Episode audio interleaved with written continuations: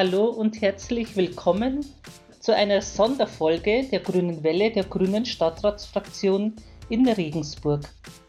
Heute geht es in dieser Sonderfolge um den städtischen Haushalt 2023.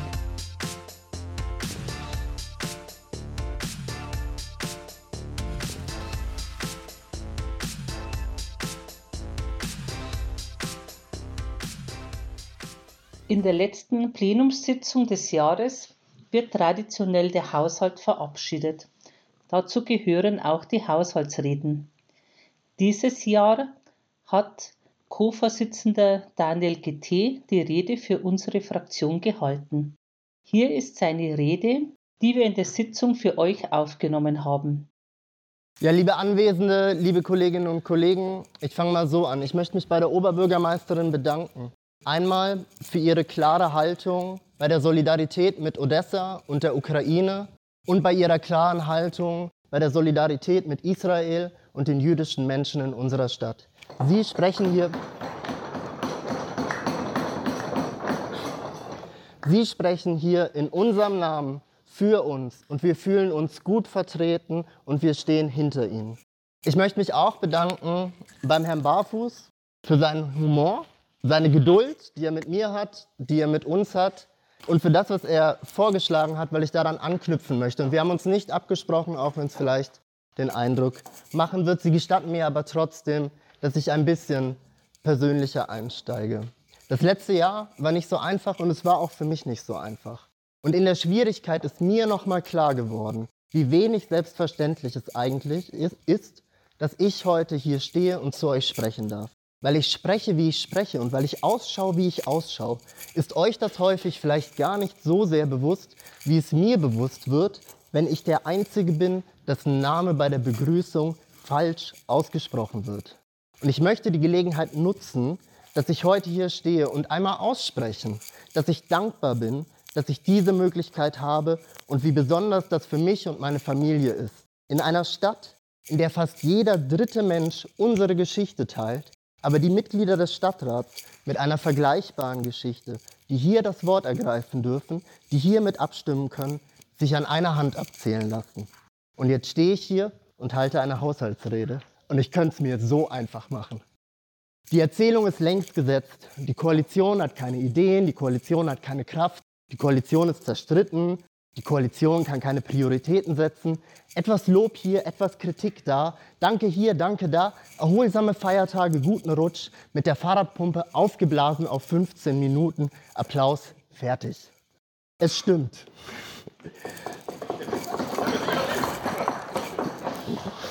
Es stimmt. Die Koalition macht es der Opposition wirklich einfach, eine Haushaltsrede zu schreiben. Aber ich will es mir nicht einfach machen. Ich will es meiner Fraktion nicht einfach machen und ich will es euch nicht einfach machen. Ich nehme mich in die Pflicht, damit ich uns in die Pflicht nehmen kann. Also machen wir es uns schwer. Das Dilemma ist bekannt und schnell beschrieben. Der Kollege hat es gemacht. Jahr für Jahr beschließt eine Mehrheit im Stadtrat ein Investitionsprogramm mit mehr Projekten, als wir tatsächlich abarbeiten können. Hier geht es erstmal überhaupt nicht ums Geld, sondern um die Kapazität unserer Verwaltung. Heute wird ein Investitionsprogramm für fünf Jahre beschlossen, mit Projekten beziffert auf 691 Millionen. Im Durchschnitt schaffen wir es pro Jahr aber nur, 111 Millionen auszugeben. Also in fünf Jahren 555 Millionen. Was, liebe Kolleginnen, passiert mit der Differenz? Wer entscheidet, welche Projekte zu den 136 Millionen gehören, die wir in den nächsten fünf Jahren nicht ausgeben, also nicht umsetzen werden? Der Stadtrat ist es nicht. Durch unsere Überplanung im Investitionsprogramm geben wir als Stadtrat das Ruder zur politischen Steuerung aus der Hand und nehmen gleichzeitig Intransparenz gegenüber uns und der Öffentlichkeit in Kauf. Doch damit nicht genug. Stellen wir uns unsere Verwaltung als kleines Gedankenexperiment mal als eine einzige Person vor, einen einzigen Mitarbeiter oder eine einzige Mitarbeiterin. Und diese Person, die sitzt an einem Tisch und hat bewiesen, dass sie es schafft, Projekte aus unserem Investitionsprogramm im Umfang von 111 Millionen abzuarbeiten. Jahr für Jahr über einen langen Zeitraum. Und wir knallen dieser Person Jahr für Jahr mehr Aufträge auf den Tisch, als sie nachweislich in einem Jahr abarbeiten kann. Und einmal im Jahr fragen wir dann im Personalgespräch, wie es so läuft mit den Stunden und den Kapazitäten. Und was glaubt ihr? Was wird die Antwort sein? Es gibt eine Verbindung zwischen unserem strukturellen Problem im Investitionsprogramm und unserem strukturellen Problem im Haushalt. Doch damit nicht genug. Unsere Überplanung im Investitionsprogramm führt auch dazu, dass wir unsere Verwaltung nötigen, für die langfristige finanzielle Planung mit zwei Kategorien von Schulden zu arbeiten. Den Fantasieschulden zur Fantasieplanung, die Planschulden, und die Ist-Schulden orientiert an der Realität unserer Ausgaben. Blöd nur, dass die Regierung der Oberpfalz bei der Genehmigung unseres Haushalts auf die Planschulden schaut und zum Glück haben wir Haushaltsreste und zum Glück haben wir einen Nachtragshaushalt, weil die Regierung nimmt das, was wir hier beschließen, ernster, als wir es selber tun. Und woran liegt es, dass wir dieses Dilemma im Investitionsprogramm nicht in den Griff kriegen? Die Koalition kann keine Prioritäten setzen. Das wäre die einfache Antwort. Zitat. Die Wahrheit ist, dass allen Akteuren die politische Kraft fehlt. Zitat Ende. Was für ein Satz aus den Reihen der Koalition. So gefallen im Umweltausschuss. Was für eine Steilvorlage für die Opposition. Und wie einfach wäre es gewesen, auf diesem Satz eine Haushaltsrede aufzubauen. Und ich gestehe, ich habe darüber nachgedacht. Aber ich habe mir auch die aufgeworfene Frage gestellt, ob ich die Kraft habe, die der Koalition fehlt, ob meine Fraktion die Kraft hat, die der Koalition fehlt. Und die Antwort ist nein. Auch mir und meiner Fraktion fehlt die Kraft und ich kann euch auch erklären, warum. Solange wir uns hier als Koalition und Opposition gegenüber sitzen, steht immer schon jemand bereit, der die in die Pfanne hauen muss, die diese schwierige Entscheidung auf sich nehmen. Also benennen und transparent machen, was die Differenz ist benennen und transparent machen, welche Projekte zu den 136 Millionen gehören, die wir in den nächsten fünf Jahren nicht ausgeben, also nicht umsetzen werden. Und das Problem dieser 136 Millionen ist so groß, dass die Pfanne so groß ist, dass niemand von uns das politisch durchhält. Vollkommen egal, wer von uns gerade in einer Koalition und wer von uns gerade in der Opposition sitzt. Und das wird sich regelmäßig ändern. Aber ich glaube an uns. Ich glaube daran, dass die demokratischen Fraktionen in diesem Stadtrat zusammen die Kraft haben, unser strukturelles Problem im Investitionsprogramm und unser strukturelles Problem im Haushalt gemeinsam zu lösen. Und wenn wir uns dafür in die Minoritenkirche sperren, bis weißer Rauch aufsteigt. Denn nur so kann es funktionieren. Wenn alle demokratischen Kräfte mit am Tisch sitzen, mitentscheiden, zu einer gemeinsamen Lösung für unsere Stadt kommen und niemand mit der Pfanne im Anschlag vor der Tür steht. Und das ist meine Bitte und mein Angebot an euch. Lasst uns das nächste Investitionsprogramm in einer Haushaltsklausur zusammen mit allen demokratischen Fraktionen erarbeiten und gemeinsam die Kraft für den Weg von der Fantasie zur Realität aufbringen. So wie uns das im Übrigen viele Kommunen in Bayern vormachen. Miteinander, gemeinsam, als Kollegialorgan für unsere Stadt. Wir schaffen das. Und so schaffen wir es dann auch aus der Tatsache, dass jede vierte Person, die aktuell für uns in der Verwaltung arbeitet und uns in den nächsten zehn Jahren aus Gründen des Alters verlassen wird, dass wir als Stadt aus dieser Herausforderung gestärkt und ohne strukturelles Defizit im Haushalt hervorgehen. Nämlich so, dass wir uns nicht um die richtige Einstellung für den Rasenmäher streiten, sondern gemeinsam entscheiden, wo und wie hoch das Gras wächst. Wir können das. Die Zusammenarbeit zwischen den demokratischen Kräften in diesem Stadtrat kann gelingen. Das haben wir bei der Aussetzung der Sperrstunde und bei der Beschlussnachverfolgung und bei den vielen kleinen Lösungen, die wir abseits der großen Bühne gefunden haben, bewiesen. Und daran sollten wir anknüpfen. Liebe Maria, liebe Anna, liebe Theresa, lieber Michael, lieber Hans, liebe Monier, liebe Wiebke, in der Theorie wäre es die politische Aufgabe der Koalition gewesen, ein Investitionsprogramm vorzulegen, das vom Geld und von den Kapazitäten her passt. In der Theorie ist unsere Aufgabe, die Aufgabe meiner Fraktion, noch viel größer. Denn wir müssen nicht nur benennen und transparent machen, was keinen Platz mehr im Investitionsprogramm hat, sondern auch das, was dort fehlt. Und zwar ohne das Investitionsprogramm erneut zu überplanen. Und ich weiß, ich mache es euch dann nicht einfach, aber ich glaube, dass wir das schaffen können. Als Fraktion haben wir in diesem Jahr Änderungsanträge zum Investitionsprogramm gestellt.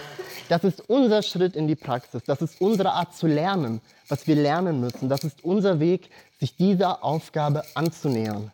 Und liebe Kolleginnen, es fehlt viel in diesem Investitionsprogramm, was die Zeit von uns verlangt.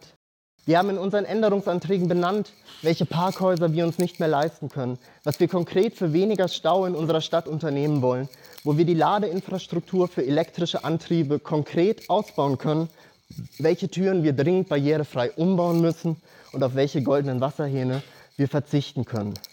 Alle Änderungsanträge wurden abgelehnt. Und ich sage es auch klar, ja, unsere Änderungsanträge, das sind Kirschen. Das sind die einfachen Anträge. Denn während unsere Flachdächer früher als bisher undicht werden im Wechsel von Starkregen und Hitze, während unsere Laufbahnen früher als bisher saniert werden müssen, weil die Witterung immer stärkere Anforderungen an das Material stellt, während die Ausbesserung der ersten Klimafolgeschäden durchaus im Investitionsprogramm zu entdecken sind, fehlen Mittel für die energetische Sanierung unserer Gebäude, fehlen Mittel für die Straßenbahn, fehlen Mittel für die Entwicklung unserer städtischen Tochterunternehmen, fehlen Mittel für einen angemessenen Beitrag zur Bekämpfung der Klimakatastrophe. Und auch im Sozialen.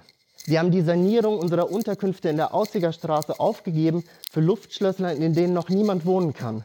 Und ich war immer für den Sportpark Ost. Aber es kann doch nicht sein, dass wir den Sportpark im Rekordtempo fertigstellen und das Jugendzentrum in der Gericke Straße nebenan auch Jahre nach der Eröffnung brach liegen lassen.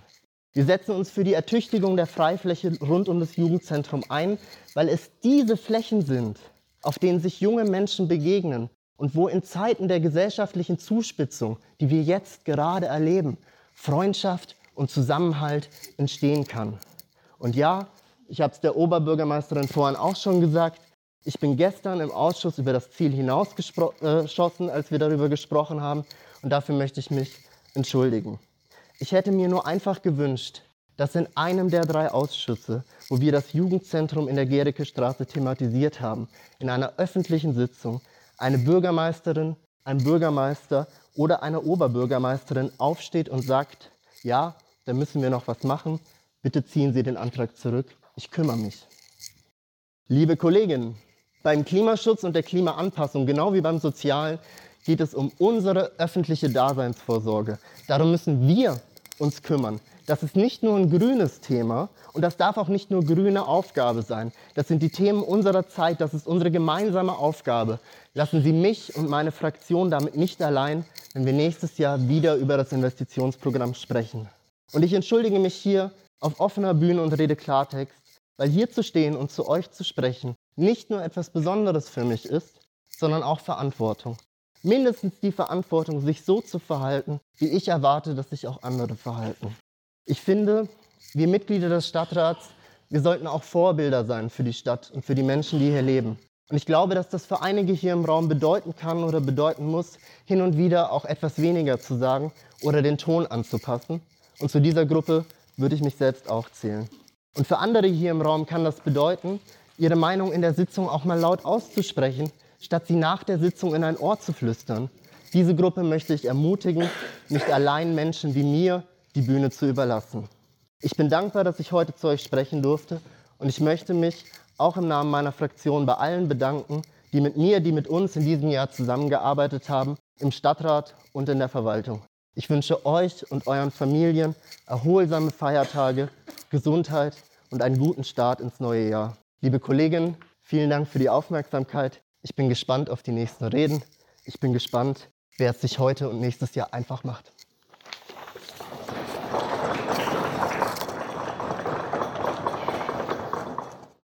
Mit dieser Folge verabschieden wir uns für dieses Jahr. Danke fürs Zuhören, danke für euer Interesse. Wir freuen uns auf das kommunalpolitische Jahr 2024. Anfang des Jahres geht es weiter mit der grünen Welle. Schöne Feiertage wünsche ich euch, einen guten Start ins neue Jahr und bis bald.